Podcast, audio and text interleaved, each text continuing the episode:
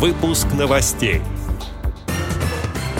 Карта москвича стала доступнее для незрячих и слабовидящих жителей столицы.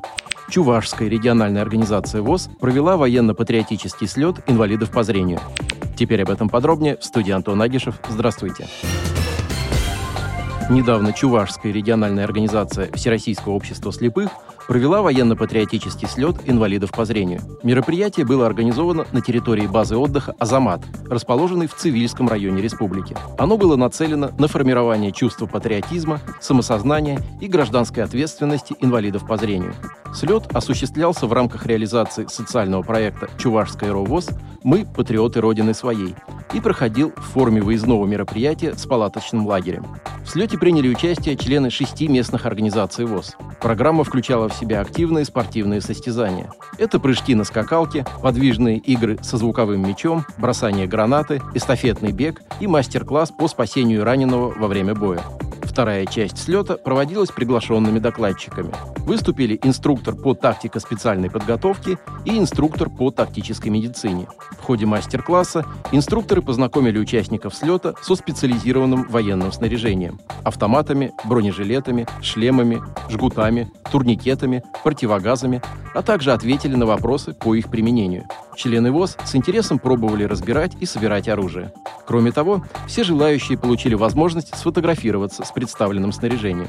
Еще одним пунктом программы стали соревнования на лодках, которые были закуплены в рамках реализации социального проекта. После этого была проведена небольшая развлекательная викторина на общую эрудицию. По завершении слета председатель Чувашской региональной организации ВОЗ, руководитель проекта «Мы – патриоты Родины своей» Эдуард Егоров поблагодарил всех его участников за проявленную активность. Представители местных организаций ВОЗ высказали свои пожелания участвовать в подобных реабилитационных мероприятиях и в дальнейшем. Ознакомиться с социальным проектом Чувашской региональной организации ВОЗ «Мы – патриоты Родины своей» можно на сайте грантов Республики Чувашия. Обновилась карта москвича. Ее дизайн стал доступнее для незрячих и слабовидящих людей благодаря надписям, нанесенным шрифтом Брайля – Получить обновленные пластиковые карты москвичи с инвалидностью первой и второй группы смогут уже осенью этого года. Как сообщает портал мэра Москвы, теперь горожанам с нарушением зрения станет проще искать пластиковую карту на ощупь в кошельке или сумке и пользоваться городскими сервисами. Рельефно-точечным шрифтом на карте москвича продублированы такие данные, как надпись «СКМ», сокращенно «Социальная карта москвича», серия и номер карты, срок ее действия и телефон горячей линии проекта. Новый внешний вид карты тестировали при участии Всероссийского общества слепых.